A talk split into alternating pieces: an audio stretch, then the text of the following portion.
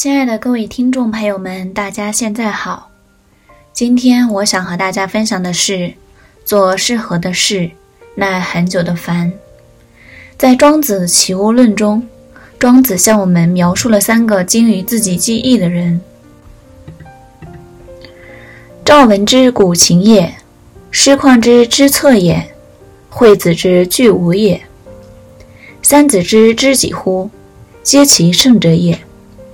故在之末年，庄子说：“赵文善于弹琴，师旷精于乐律，惠施乐于靠着梧桐树高谈阔论。这三位先生的才智可以说是登峰造极了。他们享有盛誉，所以他们的事迹得以记载并流传下来。这三位智者为什么能够这么成功呢？”是因为他们找到了自身的优势，并将自身的优势发挥到了极致。一个人若能够找到适合自己的事，把自己的优势潜力发挥出来，哪怕自己在做的是多么不起眼的事，也会从中散发出一种感染人的气息。一大早，繁华开着小型运货汽车来了。车后扬起一股尘土，他卸下工具后就干起活来。繁华会刷油漆，也会修修补补，能干木匠活，也能干电工活，修理管道，整理花园。他会铺路，还会修理电视机。他是个心灵手巧的人。繁华上了年纪，走起路来步子缓慢。沉重，头发理得短短的，裤腿留得很长。他给别人干活。每年春天，繁华把自来水打开，到了冬天再关上。他把洗碗机安置好，把床架安置好，还整修了路边的牲口棚。繁华摆弄起东西来，就像雕刻家那样有权威。那种用自己的双手工作的人才有的权威。木料就是他的大理石，他的手指在上面摸来摸去，摸索什么，别人不太清楚。一位朋友认为这是他自己的问候方式，接近木头，就像骑手接近马一样，安抚他，使他平静下来，而且他的手。能看见眼睛看不见的东西。有一天，繁华在路那头为邻居们盖了一个小垃圾棚，垃圾棚被隔成三间，每间放一个垃圾桶。棚子可以从上面打开，把垃圾袋丢进去，也可以从前面打开，把垃圾桶挪出来。小棚子的每个盖子都很好使，门上的荷叶也安得严丝合缝。繁华把垃圾棚漆成绿色，晾干。一个邻居走过来看一看，为这竟是一个人做的，而不是什么地方买的，而感到惊异。邻居用手抚摸着光滑的油漆，心想：完工了。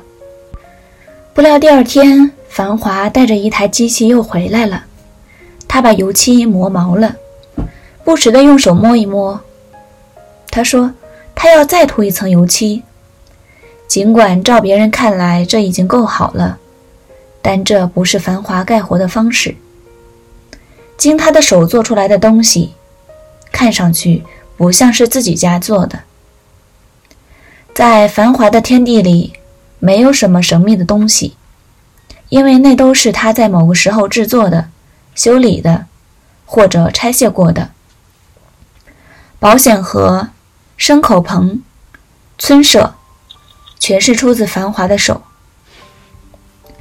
而繁华的一些邻居和朋友都从事着复杂的商业性工作，他们发行债券、签订合同。繁华不懂如何买卖证券，也不懂怎样办一家公司，但是做这些事时，他们就去找繁华，或找像繁华这样的人。他们问繁华所做的是实实在在，很有价值的工作。当一天结束的时候，繁华收拾工具，放进小卡车，然后把车开走了。他留下的是一股尘土，以及至少还有一个想不通的小伙伴。这个人纳闷：为什么繁华做的这样多，可得到的报酬却这样少？然而，繁华又回来干活了，默默无语，独自一人，没有会议，也没有备忘录，只有自己的想法。他认为该干什么活就干什么活。自己的活儿自己干，也许这就是自由的一个很好的定义。一位诗人说过：“不可能每个人都当船长，必须有人来当水手。”问题不在于我们干什么，重要的是能够做一个最好的自己。把身边的工作做好，就是生活中的成功。繁华虽然做的是极其平凡琐碎的事情，但是他多少年如一日，认认真真的做好自己的本分。他明白自己做不来其他的事，所以并没有太多的奢望，反而守住本分，勤谨努力。这样平凡的故事在我们的生活中实在是数不胜数。其实，做人如果能够始终保持这样的精神，我们又有什么事情是做不成的呢？一个人必须首先要找到适合自己的事，使自身的优势得以发挥出来。如果能尽心尽力地做好自己该做的事，做最好的自己，就能在不知不觉中超越众人，跨越平庸的鸿沟，在众人中脱颖而出。许多时候，我们都说成功太高。难以企及。其实，真正的原因往往是我们小看了自己所做的事，那些看上去不起眼的工作。著名商业家马库斯·白金汉说：“生活的真正悲剧，并不在于我们每个人都没有足够的优势，而在于我们未能使用我们的优势。找到适合自己的，然后能耐住很久的繁琐。”可能我们不会成为世界上最好的，但可以做最好的自己。做最好的自己，找到最适合自己做的事，然后尽心尽力的去做好它。也许我们看上去是那么的平凡，但是却充实、快乐。这难道不是一种成功吗？好了，我们今天的分享到这里就结束了。感谢大家的聆听，我们下期再见。